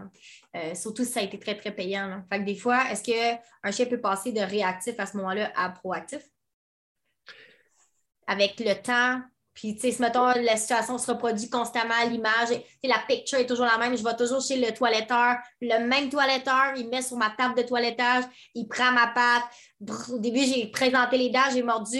Le comportement est cessé. Le chien a fait un plus un. Hmm, je me réessaye, plus capable de toucher aux pattes. Je finis avec une muselière, tu sais, qui est le classique là, de, toilettage. Et ensuite de ça, euh, la, journée, la, fois où on ramène le chien, le chien revient dans le même environnement, sur la même table, les mêmes choses encore essayer sans muselière, reçoit la morsure. Fait que maintenant, ce chien-là, c'est foutu. On ne peut plus, le faire sans la muselière parce que c'est sûr qu'il y a une morsure. Mais il n'y a plus autant de. Le stress a été créé sûrement par le fait de venir à quelque part de nouveau, nouvel environnement. Tu sais, la SPAP a jumpé. Là. clairement, c'est sûr c'est le surplus de, tout ça. Donc, à ta question, est-ce que tu, peux passer du réactif au proactif? Oui, parce que le proactif étant vraiment une agression instrumentale, elle est apprise. Hmm. Donc, et, et, là, c'est un peu dangereux, en effet, parce que là, évidemment, tout devient renforçateur, surtout si ce chien-là euh, gagne toujours dans ces, dans ces conflits-là, que ce soit avec un autre chien ou avec un humain. Euh, ça va devenir en effet une habitude, carrément. Et là, ça devient très difficile de, combattre ce comportement-là. Euh, ça, c'est souvent des chiens qui deviennent un petit peu hors contrôle. Encore une fois, c'est un petit peu dans les gènes parce qu'il y a un aspect génétique à ça. Mm-hmm. de certaines races, les bergers allemands, il faut faire attention, les malinois, il y a toutes sortes de raisons pour ça. Ça dépend des lignées, évidemment, c'est sûr. Euh, les pitbulls, hélas, je sais que les gens vont me détester pour le dire, mais c'est. C'est la même chose. Oui. C'est qu'il y a un peu un mythe ici de dire que non, la race n'a rien à voir avec tout ça, mais ce n'est pas vrai. Bien sûr que oui, parce que l'agression, c'est génétiquement contrôlé au moins partiellement. À cause de l'émotion derrière au moins partiellement, et, dans le cas des pitbulls en particulier, de dire qu'il n'y a pas de facteur génétique, c'est ridicule parce qu'on sait très bien qu'il y a de l'élevage underground ici en Nouvelle-Écosse, au Québec, en Ontario, où ils font la sélection des chiens les plus agressifs. Et le problème, évidemment, c'est qu'ils vont souvent tuer les chiens qui ne sont pas suffisamment agressifs pour, euh, pour les combats de chiens, ou encore ils vont les envoyer sur Kijiji, et ils vont être adoptés par monsieur, madame, tout le monde. Et c'est encore des chiens qui sont quand même, malgré tout, plus agressifs que la, moyenne des pitbulls. Mm-hmm. Donc, on, a un problème ici fondamental avec les éleveurs de chiens de combat. Il faut que ce soit au Québec, la Nouvelle-Écosse ou l'Ontario, il faut en être conscient et euh, de réaliser que c'est un problème. la génétique est un facteur dans tout ça. Évidemment, c'est combiné avec l'environnement, l'environnement social, l'apprentissage, la familiarisation, euh, la socialisation, évidemment, évidemment. Mais on ne peut pas dire qu'on va enlever complètement l'aspect génétique de tout ça. Donc, c'est pour ça que, oui, il y a certaines races qui sont plus prônes à devenir agressives et de façon dangereuse s'il n'y a pas les bonnes interventions tôt, justement, le plus tôt possible. Euh, en commençant justement avec euh, s'assurer qu'on ne passe pas du réactif au proactif. Exact. Puis là, pour moi, c'est pour quelqu'un qui a quand même une certaine expérience et qui ne sera pas gêné d'aller mettre un terme à la situation ou qui va être en mesure de pouvoir changer l'environnement pour pas que ça se produise. Moi, j'ai toujours un événement qu'on dit tout le temps dans toutes les, les, formations de bébé chien. C'est à toutes les fois, le chien vole un bas, court autour de la table, va se cacher en dessous de la table, là, tu d'aller chercher le bas et bang, il y a morsure parce que le chien va y aller par réflexe. Il prie, il est coincé, donc il n'y a pas d'autre alternative. Mais il y a tellement de façons d'éviter cette situation-là. Là il y en a plein, plein, plein de façons. Fait que justement, de faire attention à ce que ça n'arrive pas. Puis souvent, ça part de le bébé, puis après ça, c'est pas long que ça dégénère. Après ça, sur d'autres choses, des os, la nourriture. Et là, on parle de possession de ressources. C'est comme la nouvelle mode aujourd'hui. On en parle partout. Là. Euh, mais souvent, je trouve que c'est un mauvais management d'un chiot, dans le fond. Puis souvent, on a créé un peu la situation en allant gosser dans le bol, euh, jouer la game de je te l'enlève, tu as vu, c'est moi qui est big boss ici. Ou en mettant beaucoup de situations juste de mets-le dans sa cage, laisse-le manger, il n'y a pas de stress. Là. Exactement. Mais encore une fois, ça devient, ça, devient une, ça devient une question de gestion de la situation, de gestion de l'environnement. Mm. C'est une façon de changer le comportement de l'animal, mais en changeant son environnement, en ne l'exposant pas à des situations qui, qui vont le. Qui vont le, quasiment l'inciter à être agressif. Euh, c'est fou. Et là, à ce moment-là, si on fait ça, on augmente l'anxiété. Donc là, on rentre dans un cercle vicieux, on n'en finit plus, où il y a un genre de drôle de dynamique entre l'agression réactive et proactive qui se crée, puis là, on n'en finit pas. C'est à peu près impossible euh, à ce moment-là de régler le problème. Donc, il faut le régler tôt. Il ne faut pas faire exprès pour mettre le chien dans des situations, évidemment, où, euh, où ça va se produire. Et il faut changer le, la perception que le chien a de la situation aussi.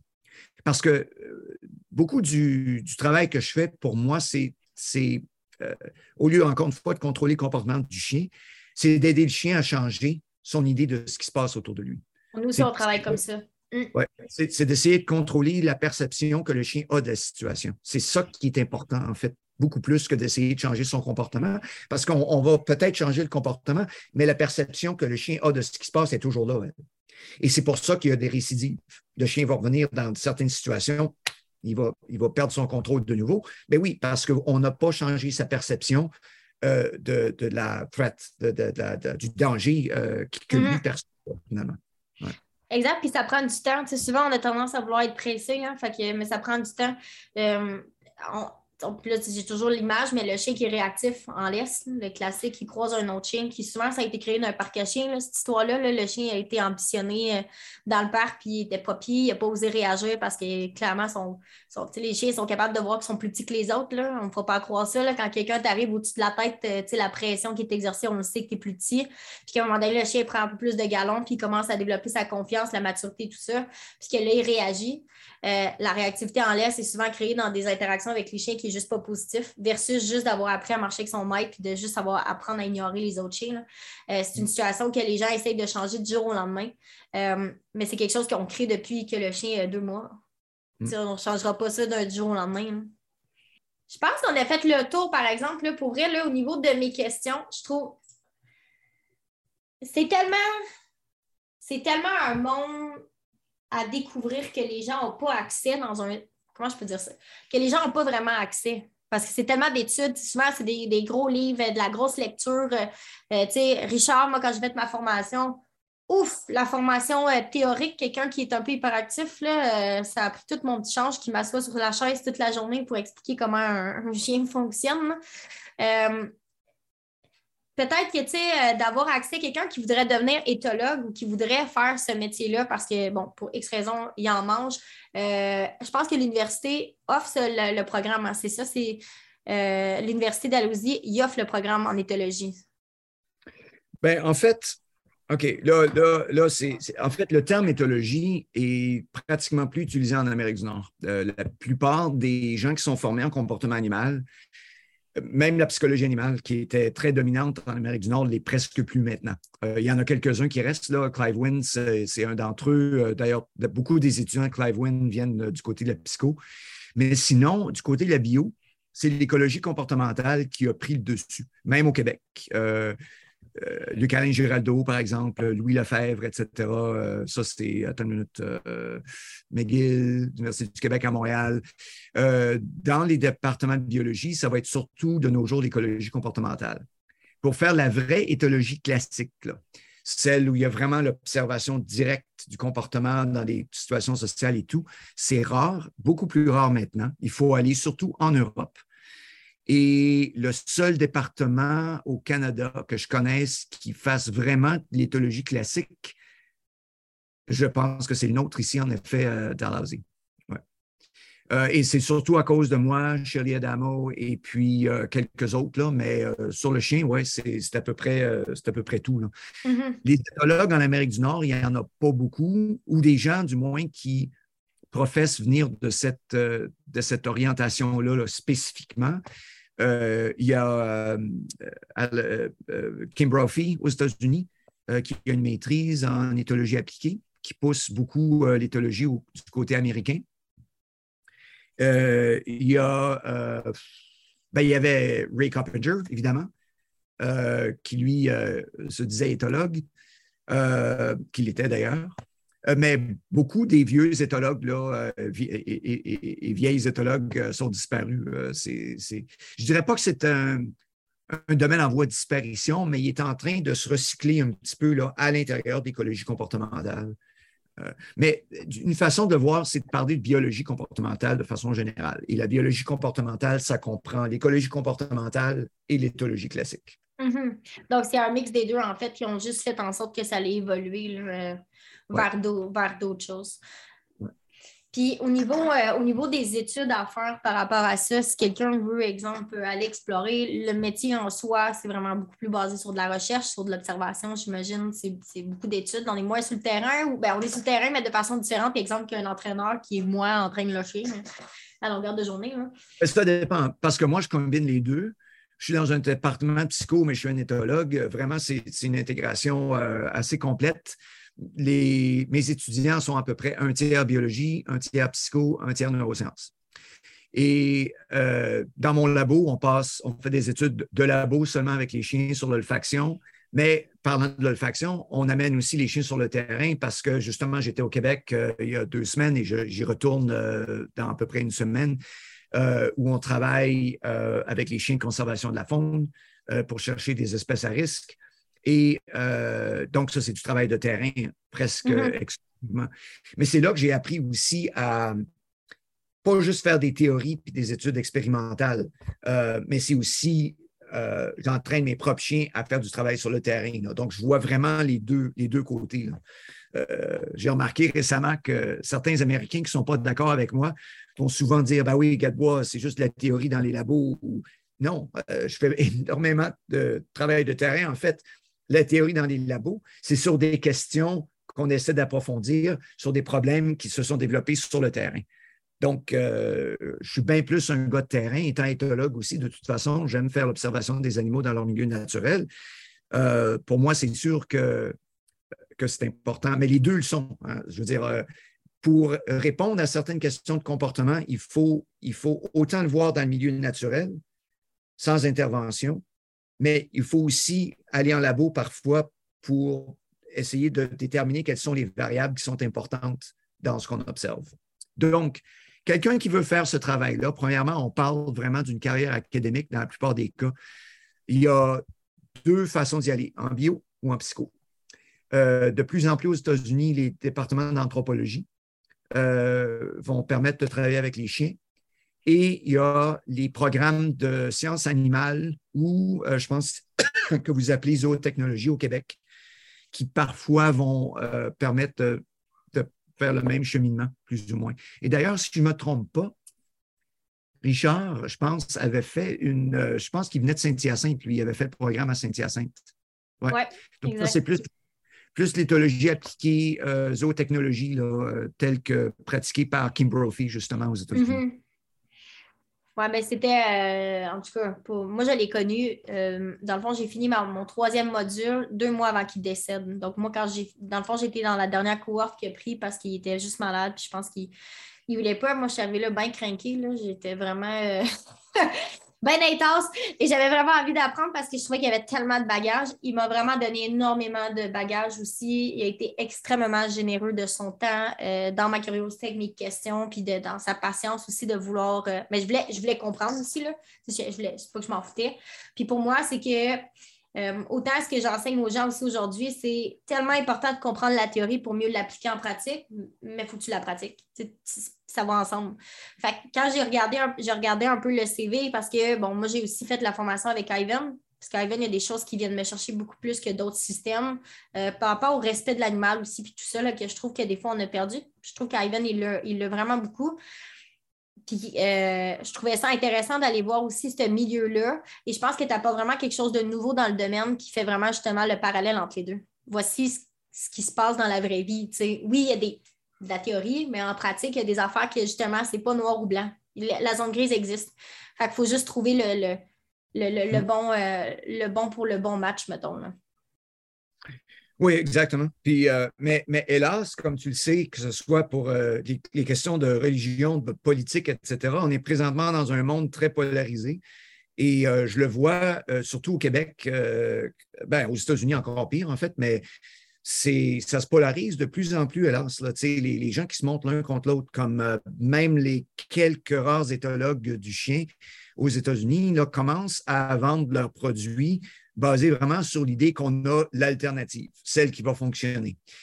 Oui, mais encore une fois, ce n'est pas, pas, ça qui va fonctionner, c'est plus encore une bonne intégration, une intégration intelligente des différentes perspectives. C'est ça qui va fonctionner. C'est pas ma façon est meilleure que la tienne.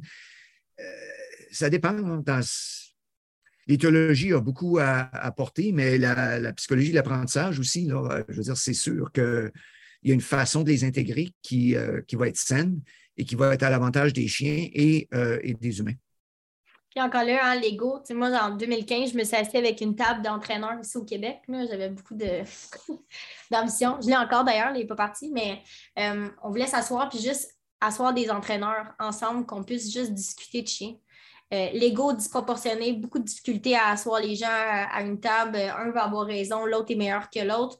Moi, j'ai toujours eu beaucoup de plaisir à faire la joke de avant, on avait un don pour entraîner un chien. Maintenant, la science fait juste te dire que finalement, tu avais juste comme du feeling puis que tu étais capable d'être assez observateur pour comprendre comment un chien fonctionne. Fait qu'il faut s'enlever cette espèce de côté égo-là puis penser à, se renseigner, à poser des questions, les gens qui ont fait des recherches, à, s'entraider puis développer une collaboration envers les gens autour le plus possible pour être capable de travailler ensemble puis mettre en lumière des affaires. Là. Le, problème aussi, c'est qu'il y a bien des gens, je pense, qui. Euh, on amène tous notre bagage d'une certaine mm. façon pour ça que moi, accidentellement, je suis passé de la bio à la psycho à la neurosciences, puis euh, plusieurs fois comme ça, ça m'a exposé à des trucs euh, que, que j'aurais pu, que, pu éviter, en fait. J'aurais pu complètement manquer, par exemple, cette expérience de voir les interactions, les interactions sociales du loup et de me rendre mm. compte que la théorie du conditionnement n'amène absolument rien à comprendre le comportement social du loup, finalement, pour revenir à cet exemple-là. Mais euh, je pense que euh, j'ai vu souvent des entraîneurs, par exemple, travailler, par exemple, avec des border collies. Et là, ils ont une conceptualisation de l'apprentissage, de l'entraînement qui est très rigide, jusqu'au jour où ils deviennent propriétaires de, je ne sais pas moi, un Golden. Et là, tout d'un coup, ils se rendent compte, ah ouais, OK, non, là, ça ne marche plus. Non, c'est vrai, ça ne marche plus parce que là, tu es avec une, autre bête, d'une certaine façon. Euh, puis je ne suis pas nécessairement le genre de gars qui veut euh, mettre trop, trop l'accent sur les différences de race, mais il y en a. Un Border Collie, ce n'est pas un Golden. Un Golden, ce n'est pas un Beagle. Un Beagle, ce n'est pas un Malamute. Je m'excuse, mais je veux dire, c'est fou d'essayer de suggérer qu'il n'y a pas de différence de race. Bien sûr qu'il y en a. C'est certain. On a passé, encore une fois, des milliers d'années à créer ces races-là, pas juste dans leur conformation physique, mais aussi dans leur comportement. Euh, c'est clair. On le voit bien dans les chiens de, les chiens de chasse, par exemple à quel point euh, il y a eu une minutie dans quel comportement spécialisé ils vont avoir et ils vont avoir développé. Euh, c'est pour ça qu'il y a tellement de races de chiens de chasse aussi. Ils sont tous spécialisés dans quelque chose de bien particulier, certaines espèces animales en particulier, certaines odeurs euh, à vue. enfin, il y a toute une panoplie de comportements qu'on a, qu'on a travaillé au cours des, derniers siècles, carrément. Mais en tout cas, c'est ça. Tout ça pour dire, je pense qu'il euh, faut réaliser que euh, l'intégration, c'est la meilleure façon. Euh, beaucoup de ce qu'on prend pour acquis vient de nos expériences, des races avec lesquelles on a travaillé, des animaux avec lesquels on a travaillé dans certains cas. il y a certaines personnes que je connais qui m'ont, qui ont commencé des débats avec moi mais je me suis rendu compte assez rapidement que c'est parce qu'ils amènent du bagage qui vient des espèces avec lesquelles ils ont travaillé en entraînement. Bon. Ah, mais ça, c'est souvent. Ça, c'est très, très souvent pour nous aussi. Très, très souvent, on parle avec quelqu'un qui a du boule mastif tu n'auras pas le même besoin de structure que quelqu'un qui va m'arriver avec un berger allemand. Un berger allemand, ça a beaucoup plus d'initiative, ça cherche beaucoup plus le contrôle de l'environnement versus le Jack Russell, que lui, tout ce qu'il veut, c'est aller chasser. C'est vraiment. Puis moi, c'est là où est-ce que de travailler avec les éleveurs, des éleveurs qui font vraiment leur travail, des maniaques de la race, je les appelle comme ça, ils tripent bien raide. Tu leur parlerais de n'importe quoi d'autre, c'est leur race, puis il y a les autres.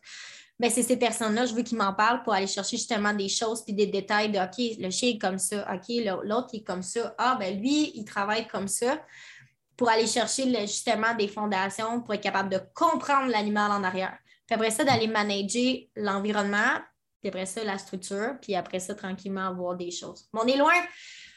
Je travaille, je travaille à faire ça. Moi, c'est comme euh, un peu une mission que je me suis donnée d'amener les gens à voir de façon différente peut-être le monde canin sans vouloir suivre un livre puis by the book, là, de le faire, puis tous les chiens doivent runner là-dedans. Euh, je pense qu'on a tout avantage pour le chien à vraiment changer cette euh, mentalité-là. Mm-hmm. Vraiment beaucoup. Puis avec ce qu'on voit aujourd'hui, avec le niveau de dangerosité, là, qu'ils veulent, ils veulent définir des races, les gens ne veulent pas qu'on définisse des races qui sont plus dangereuses, ceux qui mordent plus et blablabla. Là, euh, parce qu'ils ne veulent pas catégoriser les chiens qui ont peur. En fait, c'est de la peur qu'il y a derrière ça, la peur de se faire enlever leur animal parce que le chien est catégorisé dangereux. Ce qui est un peu la mentalité de l'humain. Il faut qu'on on cerne quelque chose puis qu'on le, on l'enlève. On enlève le problème. C'est pas ça la problématique. Là. Mais, encore une fois, l'argument que, je poussais plutôt, là, que, évidemment, les gènes et puis l'élevage euh, sélectif euh, est important. Dans tout ça, fondamentalement, c'est l'idée que c'est l'humain qui est derrière. C'est encore une fois, c'est la faute de mm. ces gens qui, euh, par exemple, ont décidé que le pitbull dans les années quoi, 80, je pense, était la nouvelle race méchante et qu'il fallait utiliser pour les combats de chiens. C'est à cause de ces gens-là qu'on a ce problème-là. Mm. Euh, bon, il y a eu, euh, moi, je suis né dans les années 60. Euh, dans les années 70, c'était Doberman qui était le chien méchant. Mm. ensuite, ça a été le Rottweiler. berger allemand, toujours un petit peu, mais peut-être surtout dans les années 70. Et, et ça change, ça. Puis, évidemment, les chiens qui, les races qui sont identifiées comme dangereuses, ça veut simplement dire que les gens qui élèvent ces races-là vont commencer à brouiller les pistes. C'est exactement ce qu'on a vu avec les chiens de type pitbull, parce que maintenant, on ne les appelle plus pitbull, on dit type pitbull parce qu'il y a eu tellement de mélanges de races. Euh, et ça va changer de nouveau. Là. Ça va revenir probablement au, Rottweiler ou une autre race du genre. Ben, les corsos, je pense, sont en train de devenir. Euh, le King Corso, oui. Oui, ouais. Mm. Euh, d'ailleurs, sont potentiellement très dangereux comme chiens. Je le dis seulement en termes de c'est un gros chien euh, qui, est déjà un petit peu prône à, être euh, protecteur, etc. Et là, euh, s'il y a des gens qui s'y mettent en termes de, faire la sélection des individus les plus agressifs, on est foutu. Ça va être ça, ça va être le bordel. Oui, mais il y a beaucoup d'anxiété aussi, il y a beaucoup d'insécurité par, par la privation puis par un manque justement de socialisation par rapport pour ce que nous, on voit. On en voit très rarement c'est sûr que moi, dans mon métier, je ne vois jamais les cools, on voit toujours les pires. Mais euh, ce qu'on voit présentement, c'est des chiens qui sont très réactifs, euh, très agressifs, euh, beaucoup de protection envers la personne ou la madame qui a adopté le chien et beaucoup d'insécurité. Fait que tout part du fait que la switch, l'émotivité est très haute. Le, le, gap entre les deux, entre le contrôle, en plus, il n'y a pas d'obéissance qui a été mise, il n'y a pas, y a zéro contrôle sur le chien c'est toute une bombe à retardement. Puis le chien arrive à 160 livres, problème pour le retenir, peu importe l'outil qu'on lui met. Et là, on arrive avec un entraîneur qui va juste aller mettre sa main dedans pour forcer le chien à faire quelque chose. Et là, au pelay, tassez-vous de là, ça ne fonctionne pas. Fait qu'imagine ce que le chien a gagné comme comme power là-dedans. Là. Fait pour désamorcer ça, un, c'est qu'on met les gens en danger. Moi, c'est tout le temps ça que je me dis. C'est bien beau le chien. J'adore le chien, puis je vais, je toujours adorer le chien. Mais combien d'enfants qu'on va mettre en danger autour de soi, puis combien qu'on va mettre de gens en danger pour être capable de gérer ce chien-là? Dans un environnement en ville, par exemple. Centre-ville, euh, euh, que le chien est mis dans cette situation-là, dans un appartement au quatrième étage, c'est juste pas sens. Ni l'environnement, ni le type de chien, ni la personne pour le propriétaire du chien. C'est, c'est, c'est là que la problématique elle est. Là. Oui, et ça revient un petit peu aux éleveurs de, de faire de façon éthique, de, de, de, faire la sélection sur le comportement, pas juste sur le look. Mm-hmm. Et euh, et évidemment aux éducateurs canins de, faire l'éducation des, gens qui se procurent ces chiens-là, qui sachent dans quoi ils s'embarquent. S'assurer qu'ils fassent la socialisation, etc. Et ça, d'ailleurs, c'est un autre dernier commentaire que je veux faire là-dessus. Ça, il y a un autre problème qui s'est développé, surtout durant la pandémie. Euh, où je pense qu'il y a eu énormément de chiens qui n'ont pas eu de socialisation normale à cause, de, à, cause, à cause du, euh, on dit lockdown ici, non, mais enfin. Euh, confinement. confinement, merci, à cause des mesures qui ont été prises. Mais il n'y a pas juste ça, il y a aussi un autre phénomène que je trouve vraiment bizarre où il y a cette nouvelle idée maintenant qu'il ne faut pas et là, je vais exagérer un petit peu juste pour, euh, pour faire comprendre ce que j'essaie de dire, mais il ne faut pas mettre les chiens dans des situations où il pourrait y avoir un conflit. Bon, ça, comme je le disais plus tôt, je suis partiellement d'accord, sauf que oui, mais pas au détriment de faire une bonne socialisation. Et c'est là que maintenant, il ne il faut pas amener les chiens dans les parcs à chiens. OK, je sais que les parcs à chiens, ce n'est pas les, les, les endroits les plus sécuritaires. Mais en même temps, oui, mais là, si on extrait, on fait l'extraction de, de, toutes ces situations-là où un chien a une chance de faire la socialisation sous des conditions relativement contrôlées, ben là, on crée un autre problème.